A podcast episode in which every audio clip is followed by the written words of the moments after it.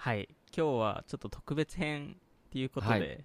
あのちょっと原さんに原さんからのちょっと重大発表がある重大発表。ところで ありがとうございます。はい急遽ちょっと今日、はい。あの当日ですかねその発表の当日にそうですね、今ちょうど、はい、ミュージシャンになりますとかってい発表ですか？やいやいや、確かに後ろの。極めて重大じゃない、ささやかな発表なんですけど、あの DCM であのシード投資のプログラムの DCM アトラスっていうのを始めることにしましてでそれをあの今日発表しますということなんですけど、おおめでとうございます、おめでとうございます。す。で何やるかっていうと、あのまあ、3社とか5社とか会社を採択というかですね選んででその会社にもうプログラムの開始時合格出してそのプログラムが始まる前に4000万円出資してでうちの投資先としてあの今まで僕らって結構シード投資フリーとかキャディとかやってきたんですけどそれと同じようなやつもっと体系だってインテ intensive に、えー5ヶ月間かけてプロダクト作りから、 value prop 作りから組織作りから全部一緒に、まあ、一緒にっていうのはちょっとおこがましいけどそれの少しでも役立てるようにという意味で、なんかプログラムを作ったって感じですね。もうこれ対対象としてる企業はそういう意味だとプロ、これからプロダクトを作りますっていうところ。あのメインは本当に多分一番多多いだろうなと思うのはそのプロダクト作るっていうのもそうだしてか value proposition 作ってるなん。か製造業で何かやろうかなとか不動産で何かやろうかなこういう感じのアイデアなんだけどなぐらい。うん。だけど多分そこからじゃあより深くその中でもこういうセグメントが良さそうですねとかその中でも一緒にヒアリングしたりしてこうこうこういうアプローチがいいねとかこういう pain point の方が良さそうだみたいなのを value prop を作っていったりとか。えーじゃあ本当にプレシードっていう、そうっすね。そうっすね。本当プレシードって感じ。まあ、ただそうは言っても、プロダクトローンチした後でも結構みんな、あのー例えば僕らの投資先の 10X とかもそうなんですけど、プロダクトはあったけど、新しい機能を追加するとか、それがすごいコアになる場合とかも全然対象になると思う。だから逆に言うとなんか20人いて、プロダクトマーケットフィット大、なんか結構いいですっていう会社には対象にならないと思う。まあ、金額的にも対象にならないんじゃないかなと思って。うんなるほどねはいこれ結構その興味ある方多いと思っててそのじゃあどういどういう方が対象なのかみたいなのなんか他に条件とかってあったりする、そのロケーションとかうん。領域とかそうね。チームの構成とか。チームの構成、えっと、これすっごい議論してやっぱりプロダクトテクニカルなファウンダーじゃなきゃダメかなみたいなのってず,、っと議論してたんだけど、あのー、5, 5ヶ月後にサービスがローンチできれば OK だからめちゃくちゃテックプロダクトじゃなくてもローンチできればいいし、うん。えっと、あとはある程度のそのプロダクトとかテックの経験をあの補うようなプログラムにしてるのでなのでその PM に特化した、P、元 PM20 年の人があの5ヶ月かけてそういう基礎を叩き込むみたいなうんのも考えてて、まあ、ただやはりでもスケールする会社を作りたいっていう思いは結構大きいから、やっぱテック要素が強い会社がまあメインにはなると思いますね。うん。5ヶ月って選んだ理由ってあるんですか？えっと、3ヶ月かけて value prop を作ろうとしてて、でやっぱりそんなに簡単にはいかないだろうしそこは他の YC とかいろんなものを参考にして、でその後にプロダクト開発。うん。うん。なんで5ヶ月後になんていうかプレシリーズ A ぐらいのイメージを考えたら、やっぱプレシードから3ヶ月だとなかなかタイト。だから value prop はできるけど、結局プロダクトそのの形に落とすのって難しいのかなっていうふうには思ってそれで5ヶ月にしたんですよね。えー。なるほどね。これ最初のバッバッチっていう表現なのかな？うまくいけばバッチっていう表現になる。で言うと、年明け1月からスタートなんだよね。そうです。あの年明け1正式なプログラムとしては。そじゃああじゃあ5月とかこれから募集6月ぐらいに。うああそうっす。うん。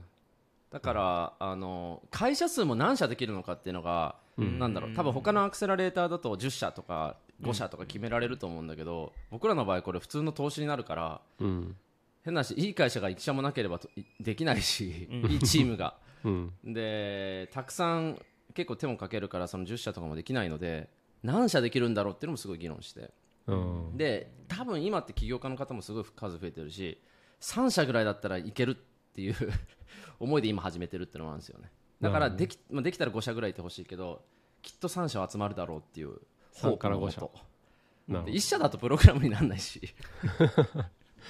ねそうなんですよ。だから3社ぐらいいた方が緊張関係もあっていいかなって、うん。来なんかいい意味での仲間意識というか、うん。これは DCM ジャパンとしての取り組み？それとも DCM グローバルというか？まずはジャパンで、僕らあの日本が特にですねその今までも投資ってちょっと早い段階でシードとかやってて、うんでっていう知見も日本多いしまた環境が違うんで、うんうん。うん。あとアメリカだと同じようなことを今セコイアもアークセコイアアークっていうプログラムとか、うんアンドリッセンもああのスタートっていうプログラム、はい。あれはアクセラと違ってシード投資のプログラムなんですけどそういうのもやってるからまあまあそういう競争環境も違うし。じゃあど。ちらかというとそのセコイアのアークでしたり、ね。アンドリーセンスタートみたいな感じでそのあの YC のアクセレーターではなくてそのシード投資プログラムっていう形、えーのポジショニングっていうところですね。まさにそうです。だから多分、まあ、決定的な一つの違いとしては多分デモデーがない、うん。ああなるほど。普通のアクセラルって最後デモデーじゃないですか。僕らの場合もこれ、デー1からうちの投資先になるので、うんうん。あのー最後にシリコンバレーに行っていろんな海外の投資家に紹介とかはしたりとか訪問するんですけど、うん。デモデーっていう形っていうよりかは普通のシード出資先の、えーっと他の投資家紹介って形でやるっていう感じですね、ああなるほどね。うん、じゃあ結構そのこのプログラムに選ばれるかみたいなのも最初にこうまあシード投資してるからなんか投資委員会みたいなプロセスもあったりする？それはないです。だからあ。あのもう僕らに任せてもらって最大マックス5社まで投資するっていうのは先にもう僕らが実はもう投資委員会通してるそれ。このプログラムプログラムとして枠取りしてて。そう。えー。あじゃあへか過去ですとその海海外その中国チームとアメリカチームにその各社プレゼンしないといけないそこのプロセスが全部なくなって日本チームが独断で判断できると。はい、まあでももちろんその後にあのどんな会社でしたとか、うん。どういう会社に投資したとか、あとはあのチェックインとして中間発表最終ピッチみたいなのは僕らのグローバルの出資投資さ、あのパートナーシップにプレゼンしてもらいますけどなるほど。ただ一応あの合格ってした瞬間にはお金は払い込める。うん。これ5か月後にパートナー、まあ、そのグローバルのパートナーシップにプレゼン、うん。シリコンバレーで。うん。こここで良ければ結構ドカンとさらにお金が出たりするんですか？そうね。てかそういうふうになったらいいですけどねもちろんね、うん。それが理想的なうん。あれだなと思うし、あただあのつどつど例えばまあ月1ぐらいとかでその全員じゃなくてもアメリカチームのやつとはあの one on one っていうかコーチングみたいなのしてもらったりとかいろいろフィードバックもらったりとかやっぱ刺激にもなると思うのであの英語使えなくても僕らが訳すあの通訳するし。そこは一応でも別軸でそのその次のラウンドを考えるっていう考えで大丈夫ですかね。ね。いわゆるそのよくその、えーそれこそあのオンラボの時もあうん。の多少なりそういう、あの見られ方ってあったんですけどやっぱりその、シード投資とシリーズ A 投資をしてでシードがそういうプログラム的なものですと、その追加出資しないケースってあってでそれがなんかすごいなんか悪いイメージも働くケースってたまにあるので、うん。あると思いますでそこは一応別の軸で、えー考えてるっていうところですよね。まさに。だから僕らの普通の出資はグローバルのパートナーシップに全部プレゼンしてで全員で意思決定ってなるんで、もうそこの次のやつはそっちの正規のプロセスに載せるから、また別の意思決定に当然なってくる構造上は、なるほどね。はい。まあ、ただなんとか本当にめちゃくちゃいい会社を増やしたいしうんうん。なんていうかあの、うん。まあ、大学なんか学校作りみたいなイメージで教授が先生がいてプログラムがあってで卒業生がみんないいところに行ってくれたらいいなっていううん。感じで作ってますねこれは。ちなみにこれあの最初に聞いとくべきだったかもしれないんだけど。なんかあの今あのアトラスの、ね、DCM アトラスのあはい。の、サイト見てると結構このなんか大自然のイメージがすごいじゃないですか。ああはいはいはいはい、はい、なんかもうトレッキングしてたりとかして。なんかここのなんかプログラムの思想というかなんかあー多分イメージがあったんだろうなと思ってて。そうね、うん。あの名前ならいっぱいあったの、うん。あいっぱいあってえっとまあ没になったのを言うと僕の最初僕が最初に作ってたアイデアはトレイルヘッドだったんですよトレイルヘッドあーまあ自然。そう自然があってやっぱその皆さんゼルダします？ゼしない昔。ゼルダのね。あしないか。ちょっとぜひやってほしいんだけどゼルダってあのオープンもうなんかうん。地図がない状態の最近 RPG でのやつ始まっそうでてそうそうそうそう。で地図が開いていくと冒険がめちゃくちゃしやすくなるんだよ。うんうん。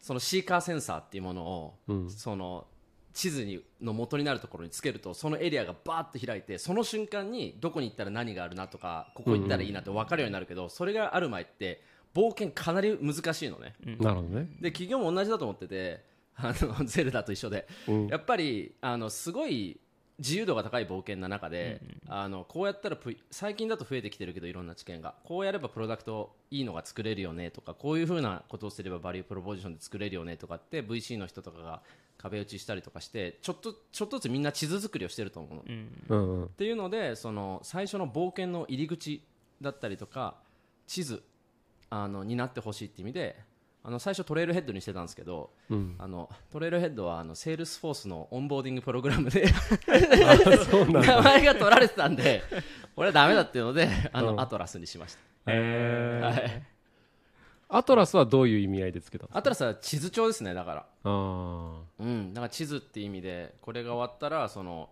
あのゼルダみたいな感じでこうやってこうやって、やっぱりシリアルアントレプレーナーの強さってそれだと思うんですよね。あうんうんなんとなくこうやったらいけないよねとかこういうふうにやるのがいいよねとかそこの地図を持ってるのが強みででやっぱアメリカの起業家とかも地図みんなあるんだと思うんですよ。YC のおかげなのかアクセラのおかげなのか、あとは PM 経験ある人いっぱいいるし、だからそのなんとかそこの知識のギャップを埋めたいっていう意味では地図を作るっていうのが僕の思想で、まあ、あとはそう。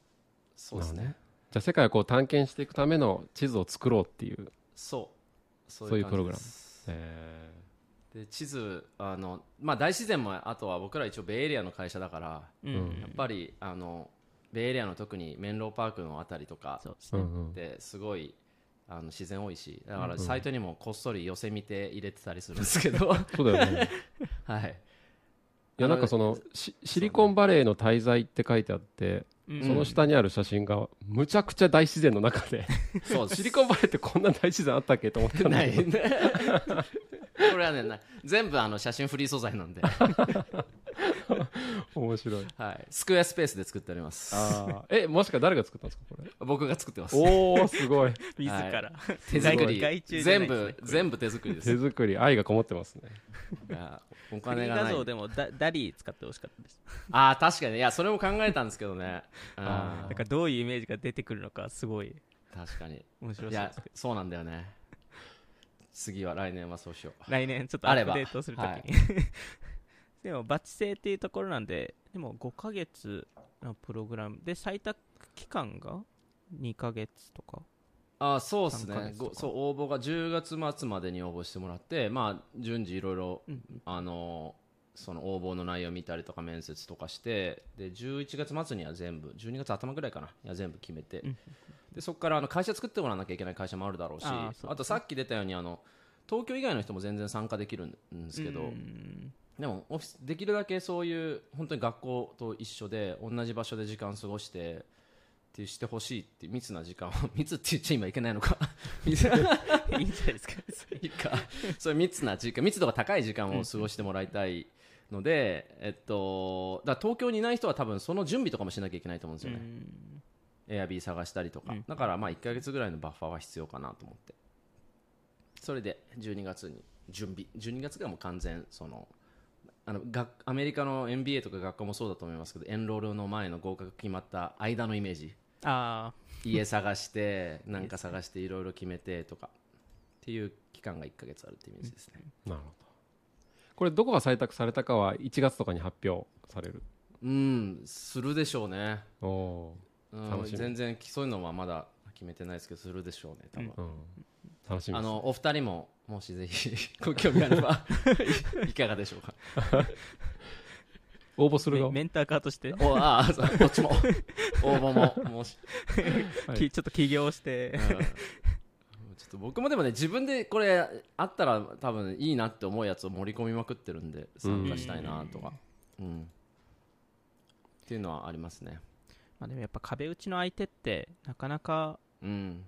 特にその応援する側だけじゃなくて真剣にその、うん。その応援もしてくれるしそのあの真剣になんかダメ出しをしてくれる人、うん。えーってなかなかやっぱりないいないので特に社長とかそ、ねうん。の経営者レベルの人とかですとやっぱりそこをちゃんと向き合える人ってなかなか特にシード機ではいないっていうところで、うん。それがあるっていうのはすごい重要だなと思いますね。そうですね。でこのタイミングで、まあ、そのさっきの思想にもう一個加えて言うとあのこれセコイアの人たちも言ってるし多分 GCP の人も多分みんな思ってるだろうし僕らも思ってることだと思うんですけどその企業どういう会社になっていくかどういうどれぐらい大きい成長になるかどういう文化の組織になるかって多分本当に最初の数ヶ月1年18ヶ月で特に多分最初の投資家とかがそういう壁打ちする人がついて、うん。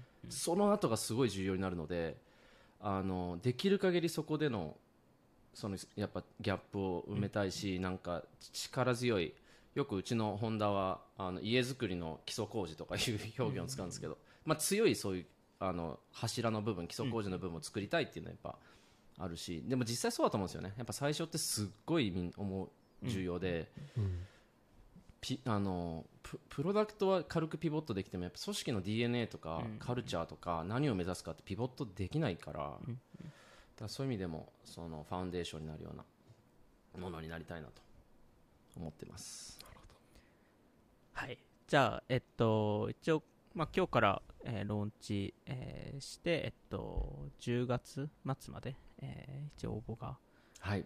開いてるので、ぜひ、ちょっと聞いてる皆さんもす、すごい宣伝っぽくなっちゃいますけど、そうです。すいません。あの、はい、ちょっと、まあ、そこのアップデートとかも、ぜひぜひ、そうっすね。ちょっとしてほしいので、ちょっと、裏方の話とか、そうですね。やりましょう。ちょこちょこできたらと。ぜひぜひ。もちろんです、あれそういえば今日もアルバムは選んでる？今日はこれはあのお。ニューヨークのバトルスってバンドなんですけどその中にアトラスっていう僕が大好きな曲が入ってるんで。さすそがっからそっから撮ってないですけど。あ、そこからじゃないです。すそっから撮ってないです。ちゃんとアトラスに合わせてるんですね、はい。そうでさすはい。じゃあ、そんな感じですかね。はいありがとうございます。はい。じゃあ、はーい。また